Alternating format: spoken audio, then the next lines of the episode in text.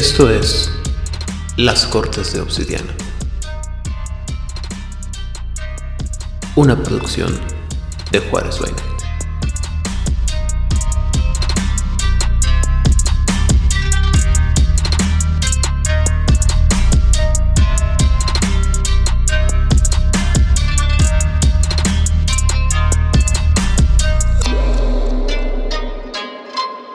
Y bienvenidos a una sesión más de la Corte de Obsidiana aquí en Juárez by Night, donde siempre es de noche. Yo soy su anfitrión, Aidan Rodríguez, el Tigre Demonio. Y en esta ocasión estoy acompañado primero que nada por nuestra guía resplandeciente y nuestro experto y la persona que más está esperando este episodio, creo yo, el señor Rigel Vera. Hola, buenas noches. Me come la ansiedad. Eh, también estamos acompañados por nuestro tiránico productor, embajador en tierras tejanas y. ¿Qué dijimos que era? Ah, Dragón Rampante, el señor Vlad. Uy, Genji. Hola a todos. Y finalmente, pero no por eso menos importante, nuestros sabios en pies, la, mi compañera en crímenes en contra de la humanidad, la señorita Odil Clio. Ah, y ancestro de las tierras montanas, la señorita Odil Clio. Hola, muy buenas noches. Gracias por escucharnos. Y bueno, el día de hoy vamos a hablar sobre lo que nos falta de cosas espeluznantes dentro del mundo de la estripe del oriente. Primero que nada, vamos a hablar sobre los Akuma. Y si estamos pensando como yo, en algún momento en el personaje Street Fighter, no están tan lejos. Pero, primero que nada, la pregunta obligada es, jóvenes, ¿qué saben de los Akuma? Híjole, si vas a hacer alguna estupidez en tu larga, larga, larga, larga, larga, larga, no nueva vida, no te hagas una Kuma. Hay cosas más estúpidas que puedes hacer que son menos peligrosas para tu alma y para tu existencia. se ve bien cool. Es lo que dicen los reyes de este llama. En sus pitch de ventas. La cuestión es que estas pobres almas en desgracia sufren necesidad y firman un contrato con, con Úrsula. Básicamente. Muy bien. ¿Rigel? Ah, los Akuma son el reflejo de, de lo que podrían llegar a ser si aceptan la corrupción completa los Kueijin. Y no es cualquier cosa. Eh, son de los entes, es decir, de por sí un Kueijin es un ente poderosísimo en el mundo de la oscuridad. Un Akuma está como potenciado por los eh, por los regalos que le da los reyes Yama. Eh, de acuerdo al rey Yama que haya dedicado su servicio. Eh, son de las cosas más letales que existen, eh, incluso creo más allá de una manada de Black Lanzas. Ok. Y no son pocos, y están creciendo sus números. Ok. Vlad. Ah, la idea superficial que tenía al respecto de, los Akuma es que eran mi principal antagonista en el setting de la estirpe, en el entorno, el trasfondo de la estirpe del oriente. Eh, mi visión simplificada y eh, de primera de primera mano primera mano era sí así que me los presentan, escucho su cuál es su, su trasfondo y cuál es su concepto y como mi trasfondo es Vampiro la Mascarada, pienso, oh, esta es la versión de infernalismo del Oriente. Y eso era lo, como yo los veía. Ah, unos infernalistas orientales. Y son de. Y como ellos tienen tantos infiernos, simplemente son de otro diablo o de otro demonio. Pero es eso, yo sé, yo sé lo que son los Akuma, son, son infernalistas. Y hoy vamos a aprender qué tan equivocado estaba. pues bueno, yo también pensaba lo mismo, ¿no? Que eran los, las versiones de los infernalistas de el, de Circo del Oriente. Y sí, sí, pero técnicamente sí, largamente no, como, como suelo decir, ¿no? O sea, sí tienen cosas muy parecidas a lo que son los infernalistas, pero hay ligeras diferencias, ¿no? O sea, es eh, terreno, terreno conocido, digámoslo así. Es terreno conocido, eh, pero pues también yo creo que va a pasar el. Me voy a morir, llegará la séptima edad, la décima, la novena, la doceava, la que sea, y voy a seguir pensando cada vez que menciona la palabra Akuma en el personaje ultra archi requetre contra matón de Street Fighter 2 y posterior. Es que puedes, hacer ese. Y no estarán tan, tan, tan equivocados. Para la gente que juega Street Fighter, o jugó Street Fighter, sabrán que Akuma era un ser humano un maestro de las artes marciales que quería ser pues el más mejor de todos los maestros de las artes marciales, así, el más mejor, así con lo mal que suena, y decidió que para lograrlo podía tomar el camino largo, que era el entrenamiento y pulir sus artes, hacerse uno con su espíritu, hacer respiraciones y meditación, o podía tomar el utaque ofertón y venderle su alma a un diablo.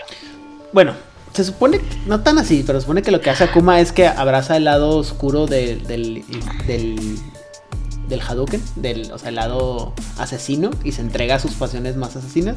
Y eso es lo que lo, hace. Que, que o sea, la, diferencia es que no hay un, no hay un Yama King que, que le haya bueno, poder. No, pero es como potato, tomato, patata. Totopo, patata, exactamente. O sea, es como Recordemos que cuando tanto en Occidente como en Oriente hablamos del diablo, del demonio, Lucifer, Satanás, como quieran llamarle, estamos hablando de todo lo contrario a las altas virtudes. Esto viene al caso y van a saber por qué. Las, las altas virtudes, como hemos visto a lo largo de todas estas pláticas, tienen que ver con el orden, con la disciplina, con el autoconocimiento, en algunos casos con el sacrificio. Y las bajas virtudes o la carencia de ellas tiene que ver con situaciones más mundanas, más vulgares, como el egoísmo, como el poder, como la humillación hacia otros. Teniendo eso en eh, básico, lo que hizo como de Street Fighter, pues sí fue hacer un pacto con un demonio porque se rindió a sus pasiones más bajas. Muy similar al lado oscuro de la fuerza, todo eso que tengan en mente de lo que es el mal, manténganlo ahí. La chuelita. La chuelita. Porque vamos. Muy bien, estamos encarrerados, Vamos a hablar lo que es el mal, pero no será en este momento. Sí, sí, estamos encarrerados, pero eventualmente vamos a hablar de lo que es el mal, que son el, los señores llama. Aquí vamos a hablar de sus esbirros, de sus changos voladores. Una Kuma es no necesariamente un cuellín, y eso es lo más importante que hay que tener en cuenta. Usualmente son cuellín porque son los que han tenido un contacto más cercano con los señores llama, pues porque básicamente se murieron y estaban en sus terruños. Como de, uy, mira, apareció alguien en mi jardín. ¿Cómo me dedicaré a torturarlo durante no sé cuántas edades porque no tengo nada más interesante que hacer? Y eventualmente se les escapa. Por razones que nadie sabe. Algunos dicen que incluso los dejan salir para ver qué hacen en la tierra. Y si me dan dos, trinches, puedo torturar el doble de rápido. Exactamente. Eso es una kuma. Puede ser un cuellín, puede ser un mago, puede ser un cambiaformas, puede ser un humano cualquiera. La cosa es que un Akuma es una criatura que hizo un pacto con alguno de los señores Llama, le entregó su alma no la canjeó, no le dio pedacitos de ella, no le dijo te voy a dar la décima parte del alma de Eden Rodríguez, no, es te voy a dar toda mi alma a cambio de poderes cósmicos inimaginables. Porque tenemos que seguir traficando con mi alma, pues no podemos traficar con el alma de... Es un ejemplo, Eira. Es un ejemplo, Eira, no va a traficar con tu alma. Además eres el más metalero de nosotros, claramente tienes una piel para este tipo de criaturas. Exacto. Así es. Muy bien importante, no es personal el que ponga como ejemplo el alma de Irán Rodríguez. Y el señor Llama dijo, va, me gustas porque me vas a ser útil para lo que yo quiero hacer en la Tierra, porque necesito representantes en la en la Tierra, en el plano físico. Yo estoy muy ocupado aquí abajo haciendo cosas de, Rey Llama y necesito quien me haga la chamba. Y para ello te voy a dar mucho poder. Si le quieres llamar infernalista con un vampiro, si le quieres llamar Bali, llámale así. Es lo más cercano en Occidente. La cosa es que tu alma, en el momento que tú haces un pacto con un señor llama, ya no es tuya. Llama. Ya. ¿No? Mo. Sí, sí, sí, sí, tal cual. Sí, sí, sí, así tal cual. No hay forma de redimirte, estás más allá de todo. Si lo quieres comparar con un Black Spire Dancer, también lo puedes hacer. Porque no hay forma de que regreses. O sea, si te mueres otra vez, ya va listo. O sea, vas a terminar siendo shish kebab en el reino de algún llama. Pues es como un, un, nefando, un, específicamente un o ¿no? Ajá, o sea, ya estás más allá de cualquier tipo de ritual de redención. No importa lo que hagas. Llama. Ya, ya valiste. Tu alma, eh, exactamente, no hay redención. O sea, los que hablamos en las, eh, en las. En el episodio pasado, el de los devoradores de escorpiones, ellos no son Akuma, y es por esto. O sea, aunque ellos están trabajando uno a uno con su Po, y su ki está corrupto y solo se alimentan de ki corrupto y busquen que más Kuejins se alimenten de ki corrupto, su alma sigue siendo suya. Y en algún momento pueden seguir decidiendo si quieren seguir siendo devoradores de escorpiones o toman algún otro Dharma o lo que quieran. Una Kuma, una vez que cerró el pacto, ya. dejó de ser suyo. Es un esbirro, es un esclavo, es un sirviente a niveles místicos absolutos. Y es por eso que todos los Shen en Oriente los buscan destruir. No hay lugar a lástima, no hay lugar a vamos a ver si podemos ayudarle. No hay forma. Es que la piedad está en la destrucción de ellos. El acto de piedad es ese, es lo único bueno que puedes hacer por ellos y el problema es que aunque los mates, su alma ya pertenece a, a los señores llama. Lo único que puedes hacer es que su sufrimiento, su miseria, termine en este plano. Es lo único que puedes hacer. Y si me permiten, uh, pregunta del abogado del diablo, ¿es realmente tan malo? o sea, no. pierdes, el libre, pierdes el libre albedrío, Vlad. Eso es el problema. el verdadero problema. Mira, es que todo tiene un precio en esta existencia. El libre albedrío está sobrevaluado. Sí, o sea, como que. Pero bueno, básicamente tú pierdes tu libre albedrío. Mm, o sea, como un devorador de escorpiones, tú puedes decidir, me voy a dedicar al sexo, drogas y rock and roll de aquí hasta que se acabe la edad y no voy a hacer nada útil de mi existencia. Ah, bueno, pues está bien. Como tigre demonio dices, no, pues yo me voy a dedicar a buscar ser un señor llama, pero en serio, o sea, del que sí está dentro del orden del cielo. Ok. Perfecto, es tu decisión. Ah, pues sabes que me voy a convertir en lo que yo me voy a pintarle el dedo al King Kong y me voy a dedicar a buscar destruir el King porque pues me caen gordos. Ah, bueno, pues está bien. Haz lo que se te dé la gana. Cuando tú eres un Akuma, si el señor llama, te dice, vas a ir a unirte al King y vas a estar ahí durante edades y vas a ser mi chismoso de confianza, lo tienes que hacer.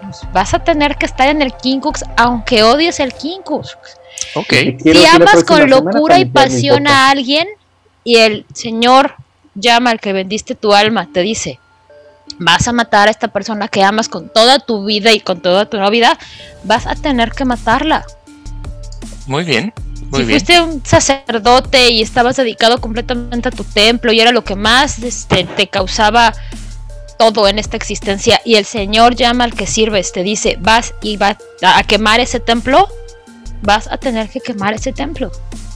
No hay pregunta, no hay vuelta de hoja. O sea, es, si Él te dice rana, tú brincas, tú dices, ¿qué tan alto salto? ¿Cuánto brinco? Ajá, no es mañana brinco, no es, este, no es hasta dónde. No hay lugar a cuestionamiento que a diferencia de los Bali, por ejemplo, si hay lugares, hay opción de disentir y decir, digo, como sabemos la historia de Sangre la Serpiente o de otros centralistas que como no están totalmente entregados, o como las virtudes de sus señores demoníacos no son, son un poco más incognoscibles, pues se puede dar espacio a, interpretación. Muy bien. Y es como Úrsula, te conviertes en una alguita ahí en su cueva y ahí estarás. Muy bien. Para esto, eh, para hacerse un, una Kuma es, como ya mencionaba Odil, pues hay que tener, hay que platicar con un rey llama, hacer un trato. Y eso es básicamente lo que se necesita, ¿no? Para hacer un, uno de los devorados por el diablo, que es eh, otro de los títulos que tenemos los llama King, para los, perdón, para los Akuma, es, tiene que hablar con él y nomás hacer un trato, ¿no? Pero pues hay grados, ¿no? La verdad es que como mencionaba Odil, pues puede ser lo que te vayan a pedir, puedes variar de un lado a otro. Y lo que sí es que para poder llegar a este punto, los señores llama o los reyes llama son medio inteligentes, son bastante inteligentes, ¿no? empiezan sembrando sospecha, buscando la disensión o buscar a aquellos que no quieren ser parte de las cortes del, de, la estirpe del oriente y poco a poco van reclutando a los, a los, ¿cómo se llama? A los peones y tanto pueden mentir como pueden decirte la verdad absoluta. el chiste aquí es te voy a jalar poco a poco, poco a poco, poco a poco. Y es, o sea, es, es un culto en realidad, ¿no? Es el tipo de, ¿cómo se llama? De actitudes de, culto, de separar a la víctima de su entorno para poder enfocarlo y poder llevarlo a las mañitas, de las guerritas de los... ¿Acaso es una pirámide? Sí, es una pirámide este borlote. Pero la, la única diferencia es que aquí en el, en el, al servicio de los Yama Kings no hay pirámide. O sea, todos son iguales. Trabajas para el, ¿cómo se llama? Para el Yama King y trabajas para el Yama King. A diferencia de en los Bali, que en los Bali sí puedes ir haciendo tu flor de la abundancia o tu, ¿cómo se llama? Tu pirámide e ir metiendo más y más gente al, negocio. Aquí no importa, es que estás, eres parte de los Yama, ya eres, ya valiste. Eres identidad en ese sentido. Pero, ¿cómo, cómo, sea, ¿cómo traficas o cómo hablas con los Yama Kings? ¿Cómo haces pactos con el Yama King? Pues a mí me cayeron en las manos eh, un, este, un, listado de métodos de comercio, o, niveles de comercio en realidad. Eh, se divide en tres categorías. Esto según los eruditos legales del, de los coinillos. Me pregunto cómo encontraron esta información, pero bueno, bueno. La primera categoría es el comercio general o menor. Eh, vamos, es menor porque no involucra el alma del coinillo ese lugar, pues sabes que yo, Rey Llama, te voy a pedir un fragmento del alma, de tu alma, eh, algo equivalente, un artefacto, información importante acerca de los hechos de tu corte, o que avísame cuando empiecen a hacer movimientos en contra de, de mis intereses, ¿no? Algo, algo por el estilo. Podríamos considerar incluso como los eh, favores este, vampíricos.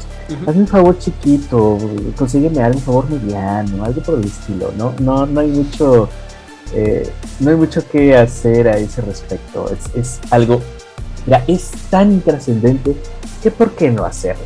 Así, la, con, la, con la lengua llena, untada de miel. ¿A quién se le niega un vaso con agua? Básicamente. Ajá, exacto.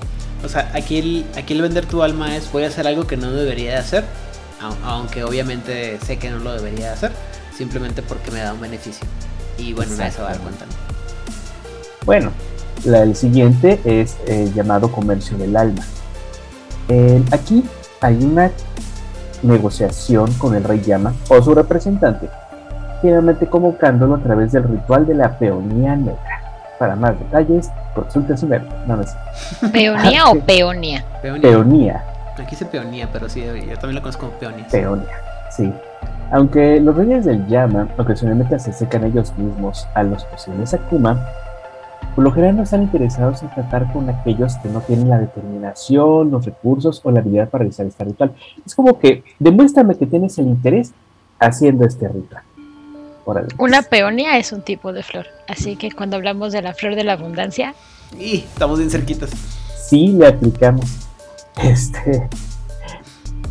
Eh, solo los más talentosos, eh, monitos correlones, superarán esta barra de competencia mínima solicitada por los reyes llama. Y la menor parte, la menor cantidad de estas almas son lo suficientemente valiosas como para que un señor del Yomi se digne negociar directamente. No me queda muy claro si es apenas el inicio o ya estás obteniendo algo. O sea, lograste hacer la, el ritual y este, ya tienes mi interés, ya tienes mi, buena voluntad, por lo tanto, te voy a dar algo de favor de mi parte. Así como que, ok, ya, ya, ya tenemos en negociaciones, ya en, forma. Aquí viene ya lo más horrible. La tercera forma de comercio. sujeción total e incondicional del alma del Kuei a los reyes Yama. Así, llamado el pacto del Jade de, ébano y, escarlata. De ébano y escarlata, sí. La transacción ocurre cuando el futuro Akuma ofrece voluntariamente toda su alma de una sola vez. Para llevar a cabo este rito, el alma del Kuei debe ser completamente suya. Los reyes llaman no estar interesados en bienes dañados o esclavos con lealtades divididas. Y bueno, no hay que tener dudas, la esclavitud exigida es indudablemente la verdad de los nuevos, eh, del, nuevo estado Akuma. O tienes que ser tú mismo para poder ser esclavo de uno de ellos. Sin embargo, aunque los Akuma de Ébano y Jade y Escarlata no son libres, atados incluso a sus almas más elevadas en las redes de los ambos demoníacos, su esclavitud es en muchos sentidos un estado de lo más exaltado. Son grandes sirvientes. Yo imagino que esta es la idea detrás de esto. Sí, eres un sirviente, un esclavo, pero es un esclavo de primera categoría para ella. Claro. O sea, soy un jefe Kai, soy un mago, eh, apenas empiezo a, tratar, a tener tratos con, con los reyes llama, ofrezco mi alma a, a Tomu, le ofrezco mi alma a alguno de estos grandes y principales señores demoníacos. Tengo categoría, soy de los mejores, de los mejores. Fui elegido personalmente por uno de los posibles reyes demonios. soy de los malos malotes soy el teniente de, como el ejemplo que estábamos dando, soy uno de los ejemplos, eh, uno de los tenientes del Joker. O sea, no, no soy el payasito genérico, soy el que le cargas la, la, trampa de la que Batman seguramente podrá escapar. Pero tengo a cargo la trampa. Muy bien. Pero entonces, los Akuma no son los meros melos malotes, ¿no? Los, los, los malotes malotes son los reyes llama, ¿no? Esos son los big bosses. Muy bien, entonces, ¿qué tal les parece si para este, hablar de los Reyes Llama usamos el ritual de la peonía negra y dejamos que Sofía nos, nos hable sobre esto? ¿Espera qué? ¿Estás de acuerdo? Sí, muy bien, perfecto. Entonces, Sofía nos va a hablar de los Reyes Llama. Hola, buenas noches a todos. Soy Sofía reportando desde Yomi One. Literalmente me vine a dar una vuelta a los mil infiernos porque no terminaba yo de entender de qué se trataba esto de los reyes llama y bueno, yo tenía imágenes un poco erróneas que no voy a compartir en este momento. Pero estoy de corresponsal eh, esta noche desde acá. La verdad es que me costó un poco de trabajo llegar. Este, no sé cómo voy a salir de aquí. Pero bueno, ya encontraré la manera. No es la primera vez que me meto en un lío raro.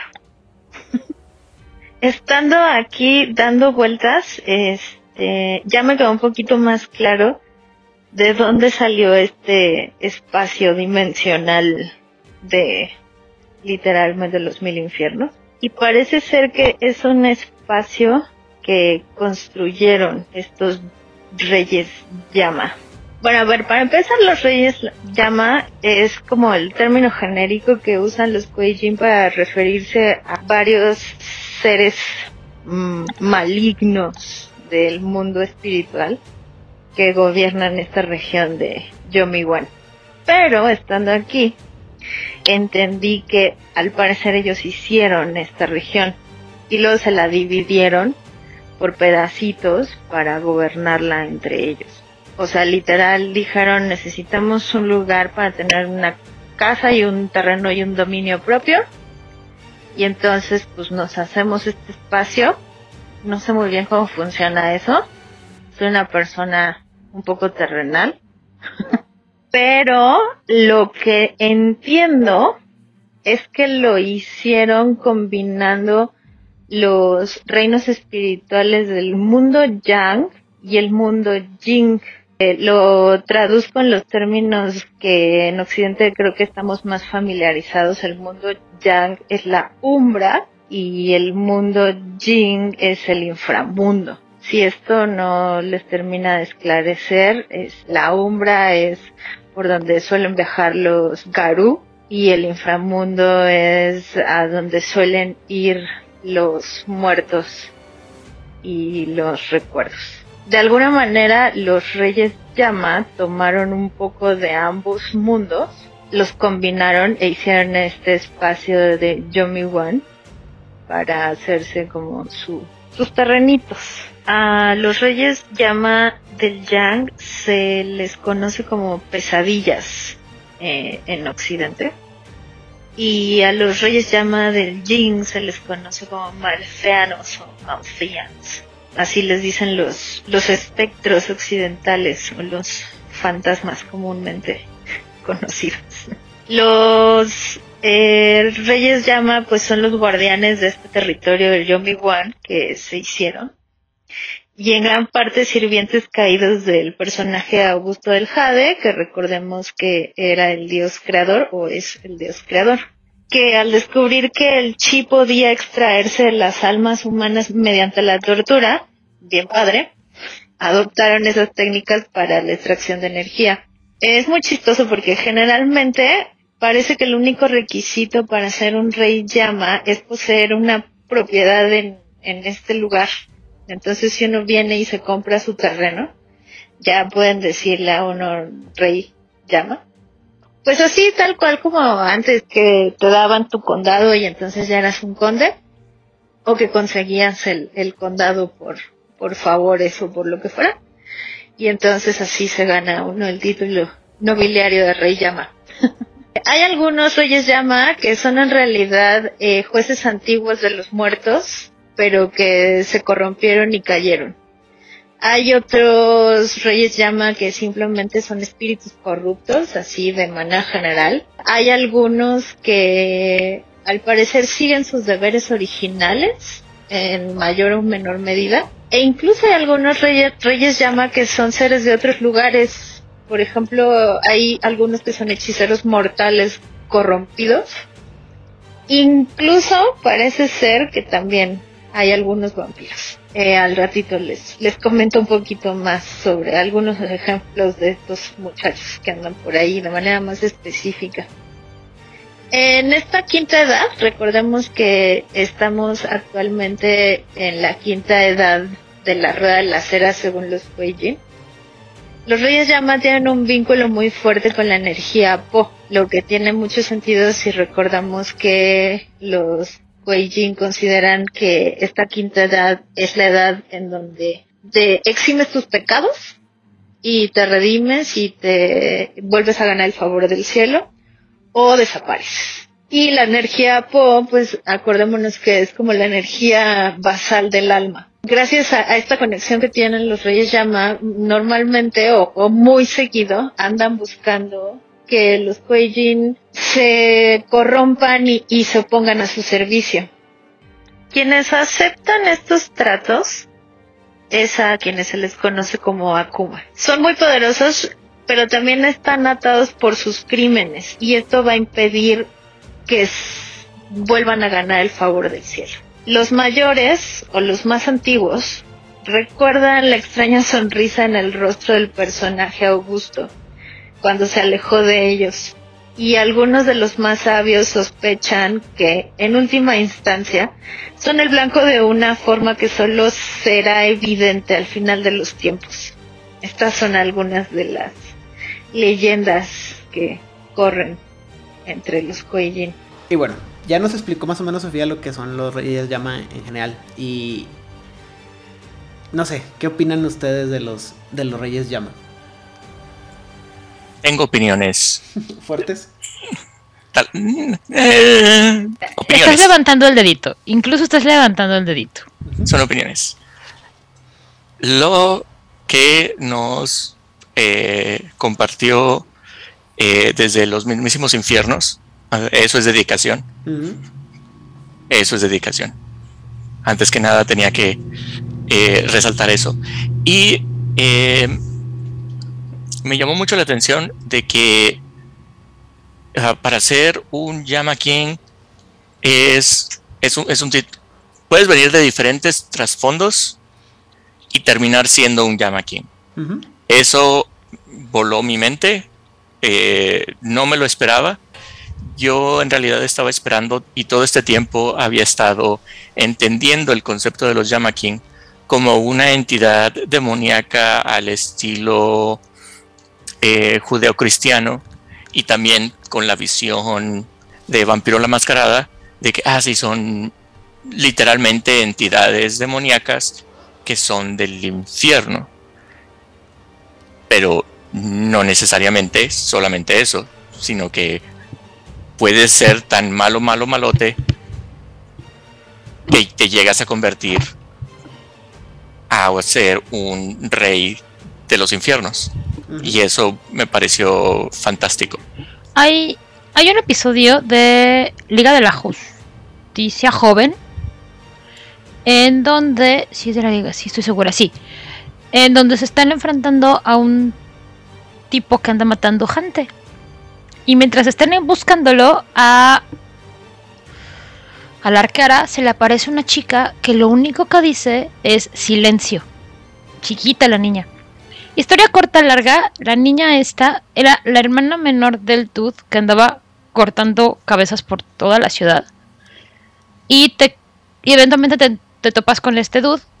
Y la cosa es que él explica que mató a su hermanita, que era la persona a la que más amaba en toda la existencia, porque la espada que había encontrado era un artefacto poderidamente poderoso que en la hoja venía escrita solamente puede utilizarlo aquel que sea puro de corazón. La cosa es que el concepto puro puede ser solo virtud o solo maldad. Y él decidió decantarse a ser puramente maldad.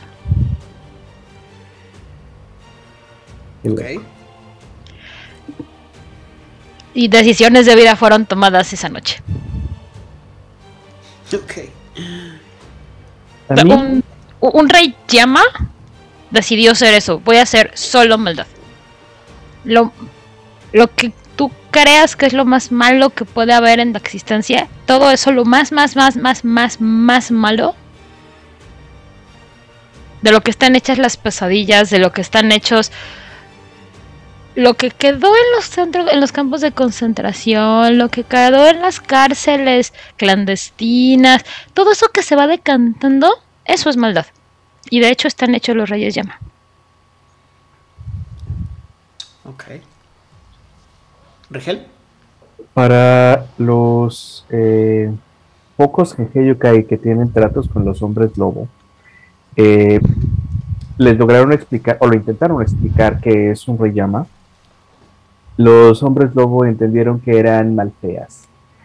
Eh, y no es tan mal, pero tampoco es tan completa la explicación, porque su, su mente occidental de, de lobitos no pudo entender el alcance de estas entidades. Son horrores cósmicos.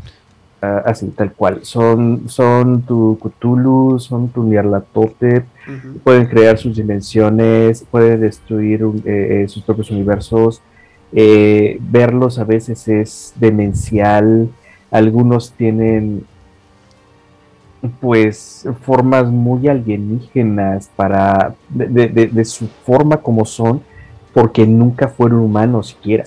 Otros son o fueron 100% humanos y se corrompieron y, llegaron a estos niveles. Entonces tenemos que son el mal o sea, y, no es una metáfora del mal, es el mal desde sus bases, desde su humanidad, desde su inhumanidad quizá, pero son cosas eh, que existieron en el mundo y del mundo salieron porque eran pura maldad. Mm. Al menos muchos de ellos. Otros o sea, esto, esto va más allá de lo que es el Wyrm. Para la gente que juega hombre lobo, esto va más allá de ello. O sea, el Wyrm se encargaba de destruir y enloqueció lo enloquecieron. ¿Esto siempre ha sido malo? Mm, bueno, es que Algunos. en la similitud que hacen, por ejemplo, entre que sean malfans, yo lo llevaría un poco más, más, más allá. Son malfans en el sentido, como comentaba ahorita Rigel, de que son pueden ser criaturas en el que, o sea, que nacieron ya siendo, o sea, para aquellos que jugaron Orpheus, pueden ser uh, Neverborn o Onceborn, o sea, los que alguna vez nacieron y a los que nunca nacieron, eh, los que fueron esencias puras de maldad y de olvido, y las que son criaturas, como dice Ergel, que se convirtieron en criaturas de, ese, calibre. Pero para mí los, eh, los, uh, los Yama King siempre me recordaron a, este concepto de los Urge Worms o los impulsos wírmicos, que son estos, estos eh, principios de maldad tan... Eh, ¿Cómo se dice? que, tan englobantes o tan complicados que están más allá de la compresión del, del, hombre. O sea, simplemente es una, una, una forma de explicar al, al, mal, al, mal o al impulso destructivo del universo. Y este me ahorita comentabas este Regel, o sí pueden ser incluso eso porque recordemos que hay algunos de los Urgeworms que tienen sus representaciones y, que fue, que exaltaron a gente que vivió, ¿me explico? Entonces por ahí va la, la cosa de los de lo que pienso yo de los o sea, lo que cómo lo explico, cómo lo, lo meto en la mitología, en la metamitología de, del mundo de, oscuridad, mundo de tinieblas. Pero sí están bien interesantes porque son, hacen un chorro de cosas bien bonitas. Oye, mm. Mm, como para otra referencia, ¿han visto la serie de películas Hellraiser? Ahí tienes tanto a Kumas como a un este, rey llama. Eh, los cenobitas eh, técnicamente no adoran, pero sí sirven a este monolito que está en la segunda película del laberinto. Le tienen un nombre, tiene una mitología porque existe allí. Teóricamente fue destruido, pero los cenobitas siguen existiendo. Y lo odian. Y lo adoran. ¿Por qué? Porque son criaturas de extremos, son ángeles y son demonios. O sea, eso, eso son. Ahí tienes un gran ejemplo. Muy bien. Y ahora vamos a invocar de nuevo a Sofía para que nos hable de algunos de los Yama Kings. Nos entrevistó. Espero que no. Ay, ojalá que no. Me daría mucho miedo por el alma de Sofía, pero...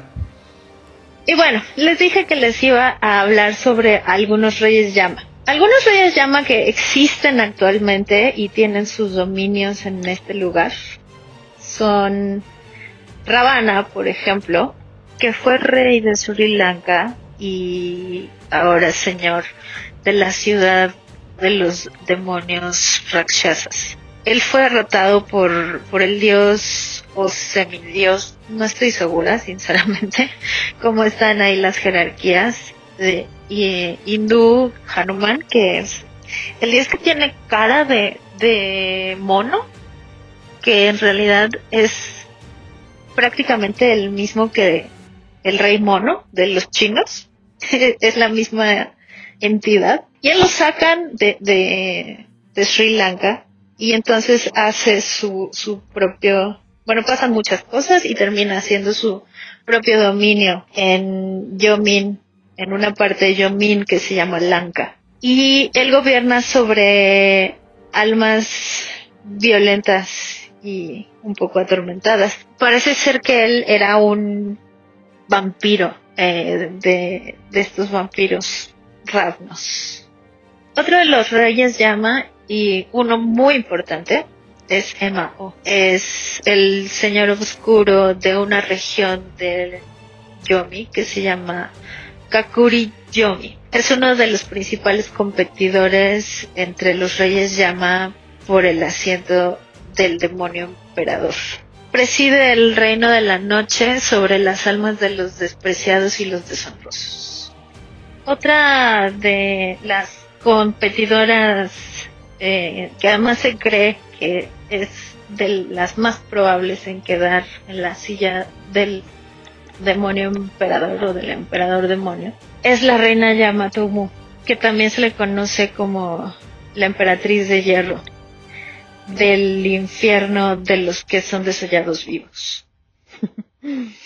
Originalmente la labor de Toumu era castigar a los despiadados y arrogantes, hasta que aprendió a extraer chi del sufrimiento de sus castigados, volviéndose igual de despiadada que aquellos a los que castigaba originalmente.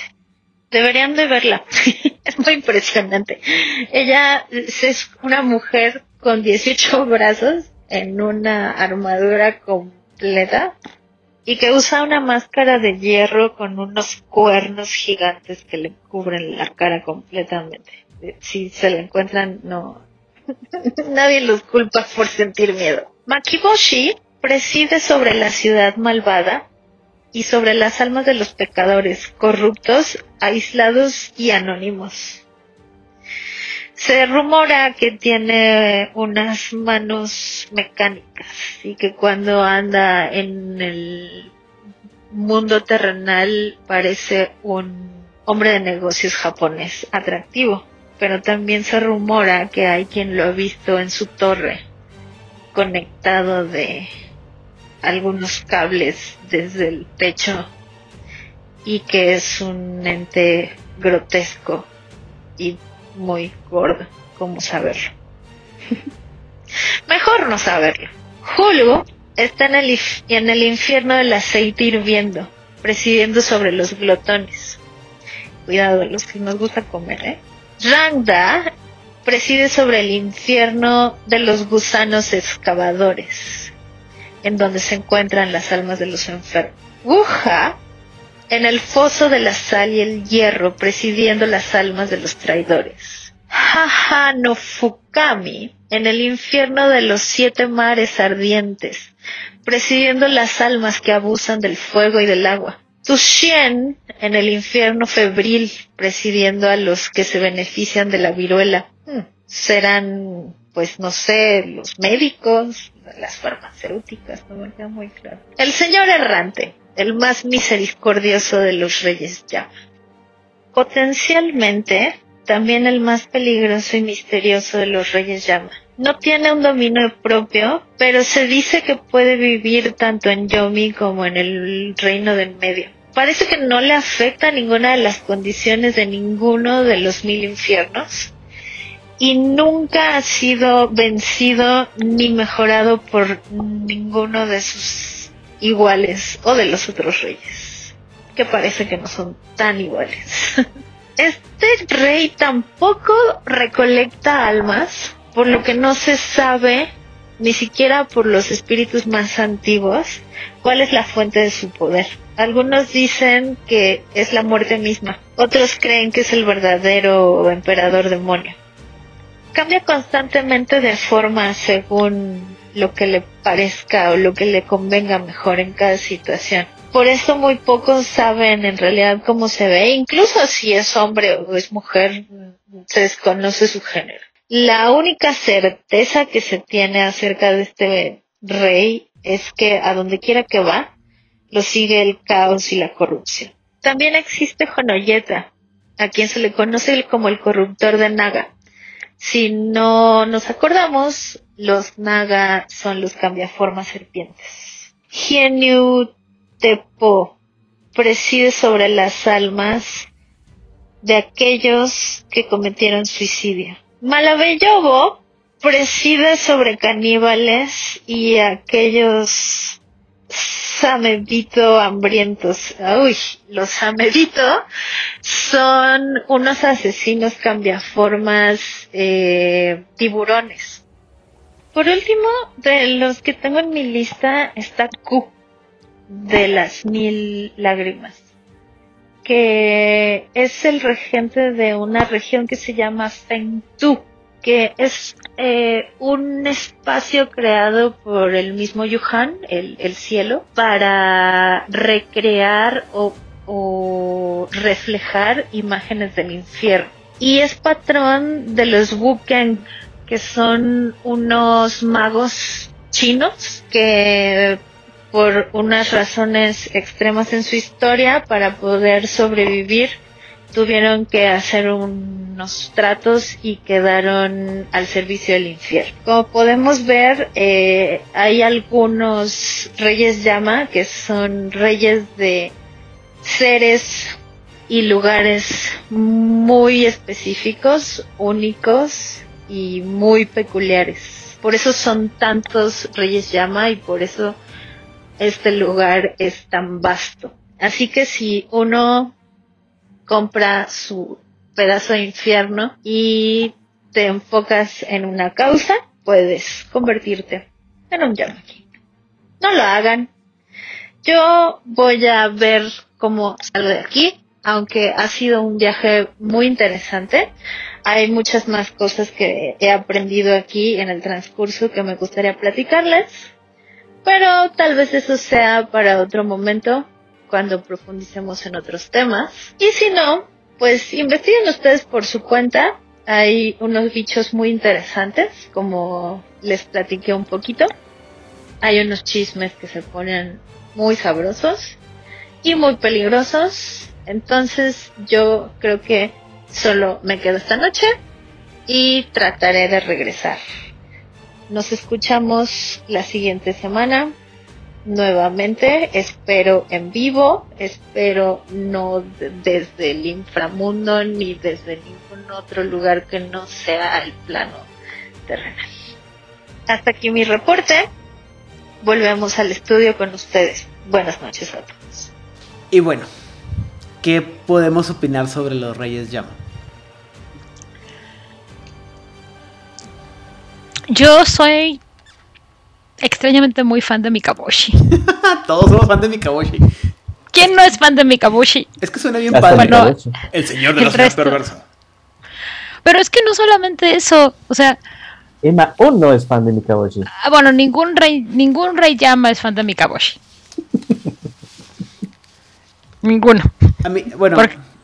Porque, aplican la de ¿Cómo un simple mortal ha llegado a hacer esto? Por chingón. Porque era mago, acuérdense. A mí el que me a mí el que más me llama la atención, además de Mikaboshi, es este Ravana. Porque obviamente se están proyectando bien cabrón los Kueijin. No. O sea, nuestro señor y salvador Ravana no es un, no es un señor llama, nomás que lo elevaron por, por el puro odio que le tienen. Y todo el mundo, ¿de qué estás hablando? Y bueno, recordemos cuando hablamos de los Rapnos, recordemos que los Rapnos son los enemigos naturales de los Kueijin. Y Ravana, siendo su líder, obviamente califica como el diablo malote, malote. O sea, sí, literalmente hicieron a su propio diablo. Ajá. ¿Y, no será que es otro que tiene el mismo nombre? Digo, dicen que Ravana es uno de los hijos de Ravnos, o que es el mismo Ravnos. Depende a quién le preguntes. Sí, pudiera ser. Y, y, pero, mira, Déjame te digo que por qué me gusta Ravana como la idea de Ravana. Y tiene su propio reino. Déjame te digo por qué me gusta Ravana como este, como este, como este, uh, como Yama King. O sea, porque implica que un vampiro puede llegar a la apoteosis demoníaca y convertirse en algo más allá. Y es tú, ¡oh, qué padre! Y todo nomás porque, por los, por los celos. Pues tenemos ahí una teoría, este, bueno, no sé ustedes, yo en lo particular, acerca de eh, quién es el siguiente rey llama. Pues según las apuestas fue Mikaboshi. Bueno, eso es. Por culpa de un tremer piterito que anda por ahí. No, no lo voy a superar. Hay muchas teorías. Hay, de hecho, uno de los, este, me puedo imaginar, eh, ley, eh, tierra sin ley, las eh, tierras este, de los reyes llama, ciudades eh, fronterizas y, así, en donde hay un montón de criaturas y akumas y otras cosas que tienen sus tableros de apuestas acerca de quién es el favorito este mes para ser este el potencial rey llama. ¿Y a quién le vamos pues? Ajá, ¿a quién le vamos? Obviamente aparecen los tigritos de Ravana apostando, aparecen este, los Gengeyokai corruptos de Taumu, no, no, no. debe ser una delicia una taberna. ¿Cómo se llamaba en, este Star Wars la taberna? Ah, Mos Eisley. Mos Eisley, ajá. Es un lugar igual de horrible que Mos Eisley, seguro. Bueno, este. Además de Mikaboshi y Robana, ¿tenemos algún otro que nos caiga muy bien, muy, muy bien? Toumu. Por mala gente. Sí, la Torre de Hierro. Toumu, la mujer. La, mujer de, 18 la, máscara. 18 brazos, máscara. Y un okay. muy brillante y muy bonito que ha sido tratado de robar incontables veces. a quien me llamó la atención a mí fue um, Honoyote, Honoyeta. Honoyeta. el, corruptor, de, los Naga. Ah, sí, hay una historia para Gente, el póngale, póngale un pin aquí grandotote porque cuando hablemos de los Naga. La radioactiva, güey. Voy a tener que sacar esto a relucir. Sí, sí, sí. Cuando este hablemos de los Naga de Nación Garú, México, perdónenme. Así es. Pero sí, ya también me llamó mucha atención. Y disculpe, volviendo al punto anterior que decía ahorita de sobre Tomu. Híjole, es que, insisto, Orfeus, el alfa y el omega de, del rol de, del mundo de tinieblas. Ciras, el ángel de la muerte, dices tú, ah, te ganó gacho a reina. Y para los que no sepan, dentro de cuatro años que hablemos de Orfeus, sabrán quién es Ciras, el ángel oxidante. Ah, y otra cosa que me gusta de, de esta mujer ¿Mm? es que desprecia a todos. O sea, es como de, me cagan. Todos, todos, muéranse. Tú te vas a morir, tú, tú, tú, tú también. Y me dice tus brazos para señalar. Exactamente. Y es eh, el único rey llama que no tiene akumas. Porque ni siquiera tolera eso. Es como de, no quiero ver a nadie fuera de mi propiedad. Lárguense, muéranse. Con, ya. con 17 escopetas, güey. Ajá, o sea, ni siquiera. o sea, para que haya una Kuma necesita haber un trato. Para que haya un trato necesitas ver a alguien.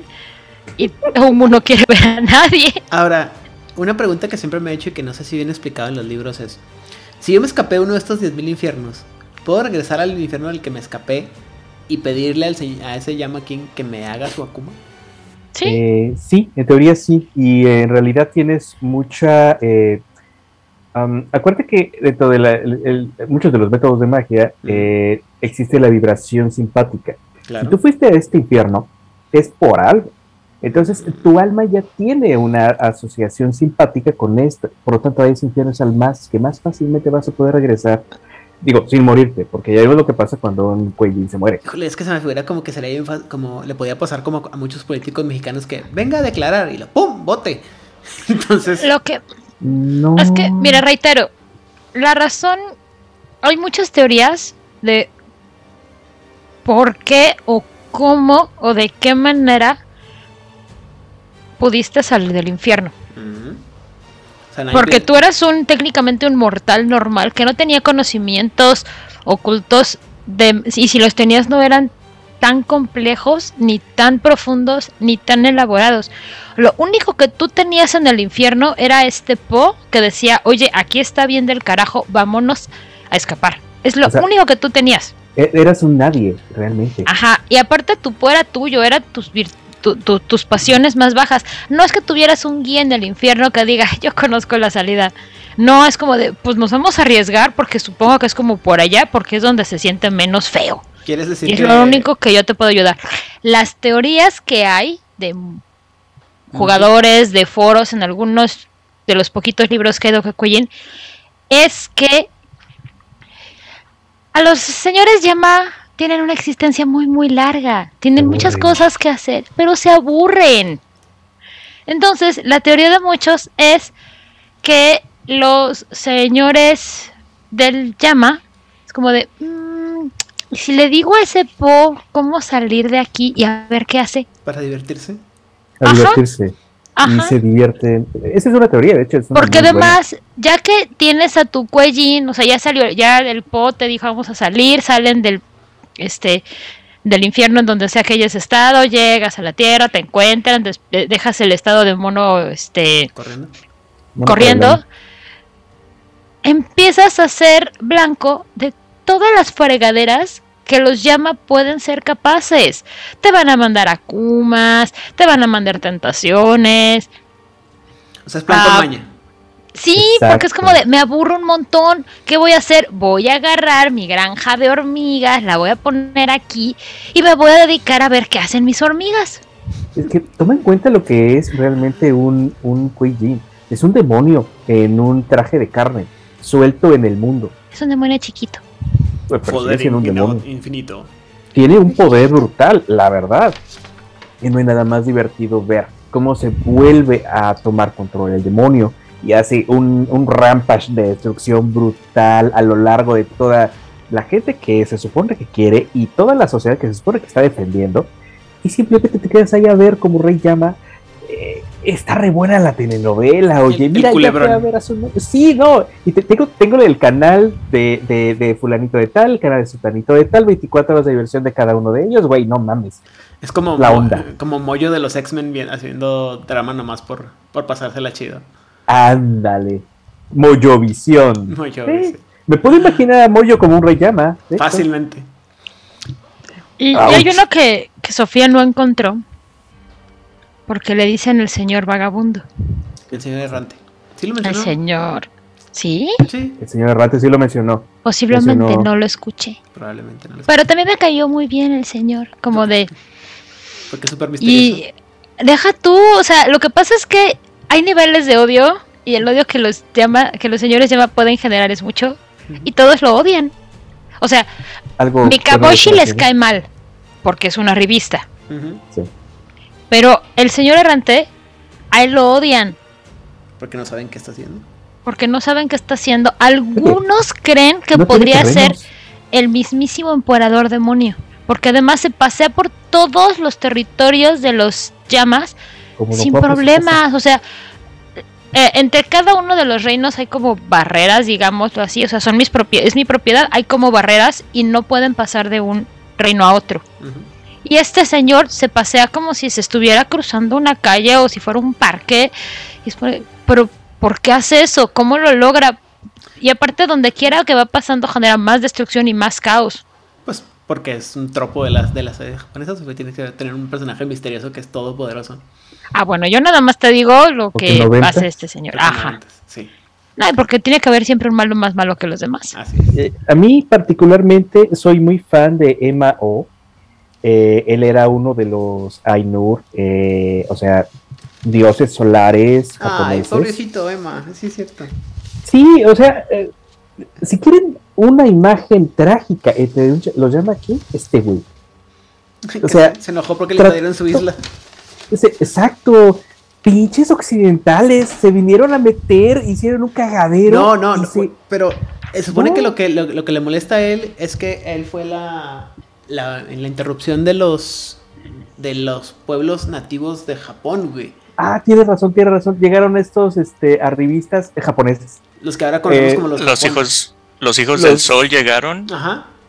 A, bueno, a molestar a los Ainu. A los Ainu. Exactamente. Y por eso exactamente. Es, es, el dios de los Ainu. Bueno, uno de los dioses de los Ainu. Y por eso cayó. Perdón, no estaba confundiendo con alguien más. Pero aún así, e, Emao es uno de los grandes este, personajes y era originalmente el mejor contendiente a ser el rey demonio hasta que aparecieron algunos otros, alias Mikaboshi, y este...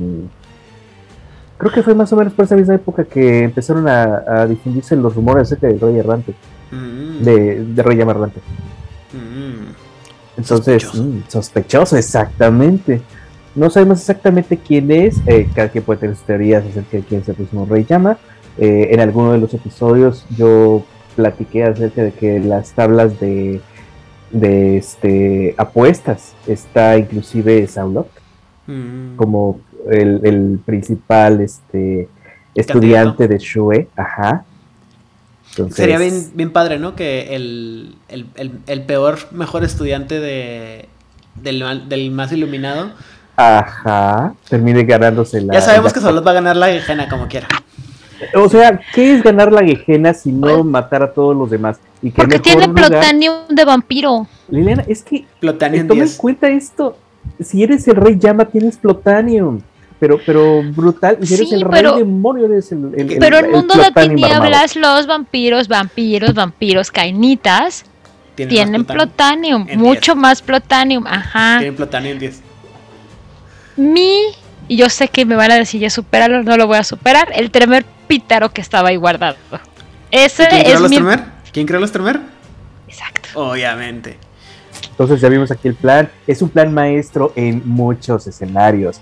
O sea, tiene por acá, tiene en Oriente y seguramente también tiene hasta de las momias a estar metido. El punto es, ¿por qué los Cuellin le dirían a un extranjero de extranjera y además que nadie quiere, es como de quién eres, ni te topan en tu clan, ¿por qué les darían sus secretos?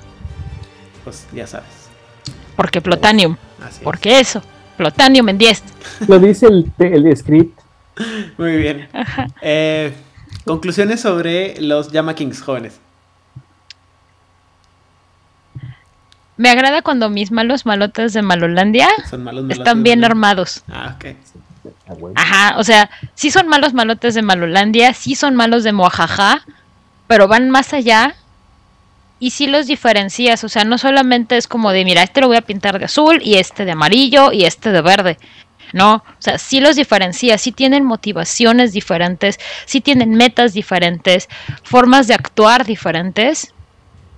Y aunque su meta máxima es ser potencialmente el emperador demonio y ser el rey de reyes, tienen razones diferentes y formas diferentes de por qué quieren llegar a serlo. Muy bien. Rigel.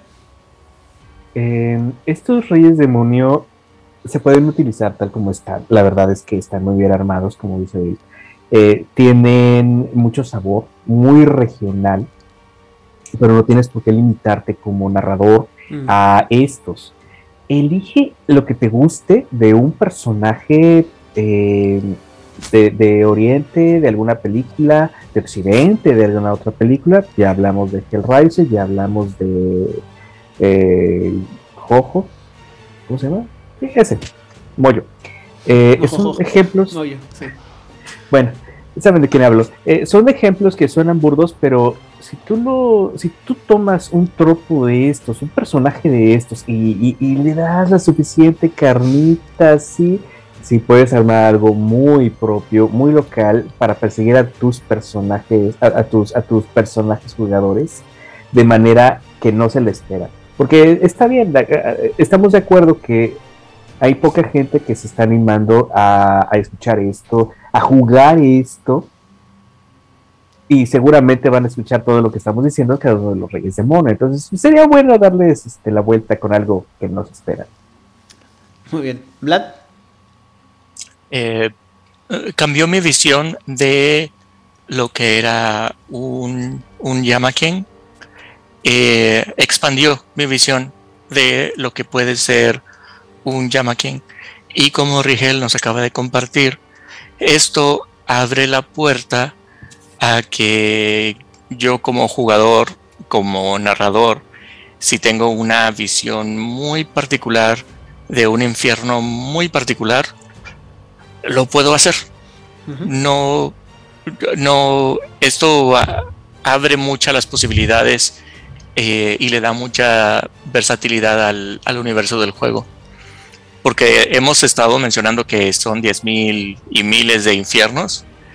Ah, te dan la base de infiernos que existen y acabamos de conocer a algunos de los reyes, llama, eh, pero no nos, no nos limitan a que tú no te puedas inventar tu mm. propio infierno para todos aquellos que cometieron uh, fraude cibernético y eh, tu llama king es este personaje importante eh, para, la historia de, tu mesa y de, tu juego. Eh, me gustó mucho porque han activado mi imaginación de quién más puede ser un Yama King, cómo sería mi Yama King con el que a mí me gustaría enfrentarme. Me, me divertí mucho. Muy bien. De hecho, sí, es una cosa que no olvidamos platicar y creo que también Sofía lo mencionó muy por encima. Es lo que estamos, los que estamos hablando y los que nos gustan, los que conocemos, pues son los, los que vienen eh, publicados en el material. Pero nada impide que tú te creas tu Yama King con los que como te dé la gana. Y como decía ahorita Rigel, puedes ir pensando en algo que no sea propiamente de la cultura japonesa, sino sea, o sea, estoy seguro que tendría que haber un, un Yama King de el, de los que sufrieron por la invasión asiática o no, por el dominio este, americano. O sea, tú puedes crear tu propio Mikaboshi y puedes crear hacer a, otras cosas, ¿no? O sea, Ravana eh, viene fácil, Saulot, eh, como decía ahorita Vladimir, me están fluyendo los, los jugos creativos y seguramente se podrá hacer. Eh, con la idea de, y vamos, déjame torcer más a Odil, obviamente Oliver Trask podría ser un, un buen Yama King. Yeah. Entonces hay una cantidad espantosa de personajes que se pueden hacer y la verdad es que los Yama Kings son muy interesantes, sobre todo cuando sabemos que es una lista que, que está incompleta. A diferencia de otros personajes, otros mundos en el que los malos están delimitados y estos son todos los que hay, ¿no? O sea, por ejemplo, los malfeans de Orpheus, pues hay, y bueno, y de, Raid, ahí están y nunca te dicen que vaya, que vaya a haber uno nuevo próximamente. Los dentro del worm, de los Urge Worms o los así, están, ya están determinados. Ah, exacto. En, en Mago creo que es donde podemos ver nefandos o criaturas poderosas a, ese nivel que pueden ir creciendo. Los Beyonders, o cómo se llamaban, los que están más allá de las estrellas. Los que están más allá de las estrellas. Son innumerables, pero. Ah, pero no están definidos, es a lo que me refiero, y tú los puedes inventar como te da la gana. Pero pues sí, son de los, de los aspectos más interesantes que tiene el mundo de eh, la estirpe del oriente, porque pues son malos y no sabemos qué rollo y son, son divertidos crearlos. Pero, sin más por el momento, saludos, saludos y redes sociales. Odil. Muchos, muchos saludos a Lot, muchos saludos a Itzamnam, saludos a la gente de World Latinoamérica, saludos a la gente de Camarilla México y a toda la gente que se toma un momento para escucharnos y, como dijera el terrible escritor, vuelan sobre el pantano y sus alas no se manchan. Muy bien. ¿Rigel? Pero que estoy recibiendo daño agraviado con lo que dijo aquí esta mujer, ñoña. Este, saludos, bueno, saludos a Latinoamérica, a este. A los de costumbre y a los de todos los días. ¿Sí? ¿Vale? Sí, es por eso me quedo. Me pueden encontrar como Rigel Vera en redes sociales y, y pues. Está bueno que sí. Buenas, adiós. Vlad. Saludos a mis amigos de Fortaleza de Sao Paulo y Santos by Night en Instagram. Me encuentran en eh, Instagram como Antlerhead, Vlad Cabeza de Venado. Y uh, gracias a, a, todos por acompañarnos y sobre todo muchas gracias a, a Sofidia por aventarse el viaje literalmente a los mil infiernos para traernos esta información. Eso es compromiso. Eh, eso es compromiso. Eh, muchas gracias a todos nuestros escuchas y nos veremos la próxima. Por mi parte, eh, yo agradezco primero que nada a toda la gente que nos dedica un poco de su tiempo para escucharnos y disfrutar estos programas. Ya saben que todo esto va dirigido para aquellos que escuchan y que quieren aprender más del mundo de tinieblas. Seguido voy a, mandar un saludo a toda la gente y eh, comunidades que nos apoyan. Camarilla México, eh, World of Latinoamerican, eh, en Argentina, a Loth, primero que nada, gracias Loth, a Voces de Lander, a Secretos Oscuros y La Voz de Angan en España a la, frecuencia y eh, sobre todo a David Rando y Damián Ponce con quien eh, ñoñeo intensamente sobre heavy metal en la Metal Frequency. Eh, a mis compañeros de Masterface, con quien nuestro podcast hermano, donde hablamos de largo y tendido, perdón, de Vampire the Eternal Struggle, este juego de cartas basado en Vampiro la Mascarada. Y a mí me pueden encontrar en todas las redes sociales como Aiden Rodríguez, busquen al Conejo Samurai o al Príncipe Saiyajin para saber qué es mi perfil. El tiempo de respuesta puede variar dependiendo de mis ocupaciones y mi nivel de actividad. Eh, me pueden encontrar y ver mis rutinas de, ejercicio diario y mis cuantiosas comidas, entre otras cosas que comparto como música y cosas por el estilo. Y sin más por el momento, recuerden que si les gusta el mundo de tinieblas y todo lo que tiene que ver con estirpe del oriente, por favor, Compártanos. Compártanos. Shit. Salió peor.